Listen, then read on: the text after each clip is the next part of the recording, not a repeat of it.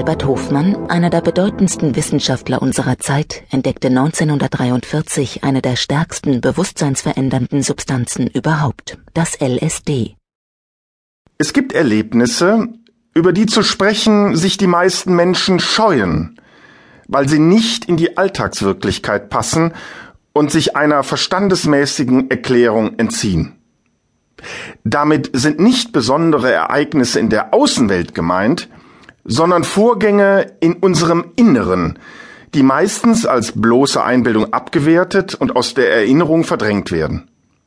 Bei den Erlebnissen, die hier gemeint sind, erfährt das vertraute Bild der Umgebung plötzlich eine merkwürdige, beglückende oder erschreckende Verwandlung, erscheint in einem anderen Licht, bekommt eine besondere Bedeutung. Ein solches Erlebnis kann uns nur wie ein Hauch berühren oder tief einprägen. Hofmann betonte immer wieder, dass nicht er das LSD entdeckt habe, sondern es habe ihn gefunden.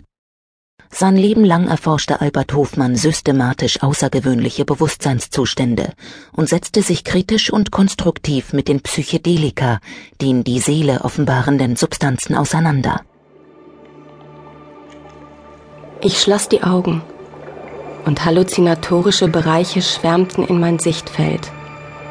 Japanische Tempeldrachen schüttelten ihre regenbogenfarbenen Mähnen und Leguanschwänze. Ich besichtigte eine extradimensionale, dem Silizium-Interieur eines Computerspeichers gleichende Telefonzentrale, wo sekündlich eine Million Leitungen in neue Anschlüsse eingestöpselt wurden.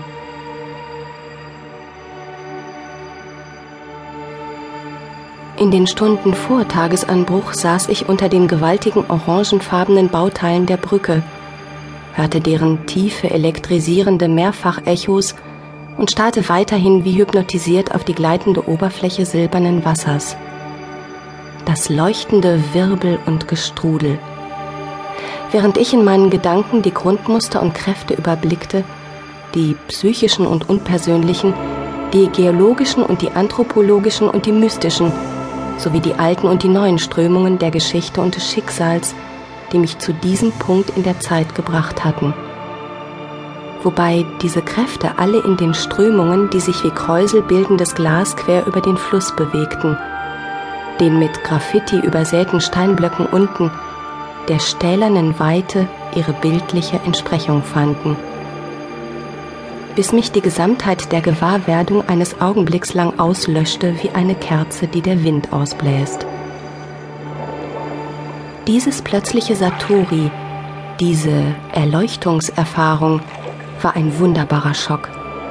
Ich verschmolz mit der Fülle, der Leere und gelangte dann wieder zurück in mich. Zum ersten Mal begriff ich das buddhistische Paradox, dass die Ausweitung des Bewusstseins zu einer höheren Stufe gleichzeitig das Verschwinden des Bewusstseins war, das Aufgehen des Selbst im Kosmos.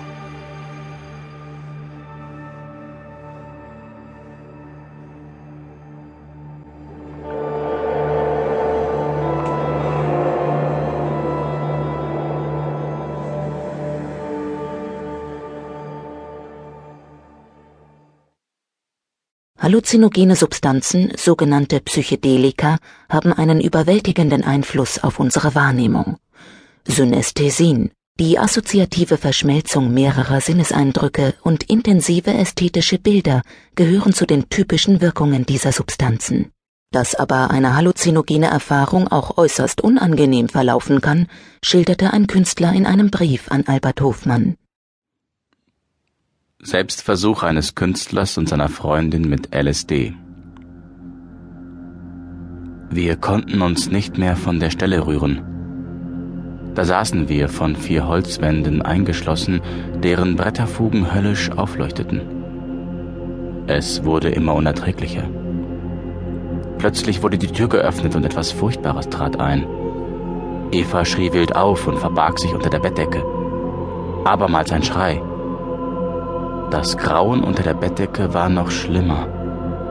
Sie wird wahnsinnig, durchfuhr es mich. In der Verzweiflung packte ich sie an den Haaren, so dass sie ihr Gesicht nicht mehr von mir abwenden konnte. In ihren Augen sah ich furchtbare Angst.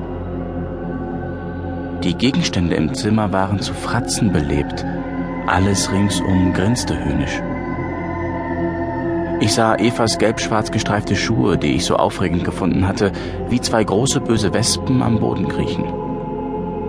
Die Wasserleitung über der Waschschüssel wurde zum Drachenkopf, dessen Augen, die beiden Wasserhähne, mich bösartig beobachteten.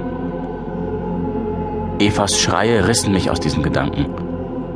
In Schweiß gebadet und schlotternd klammerte sie sich an mich. Ich habe Durst, stöhnte sie.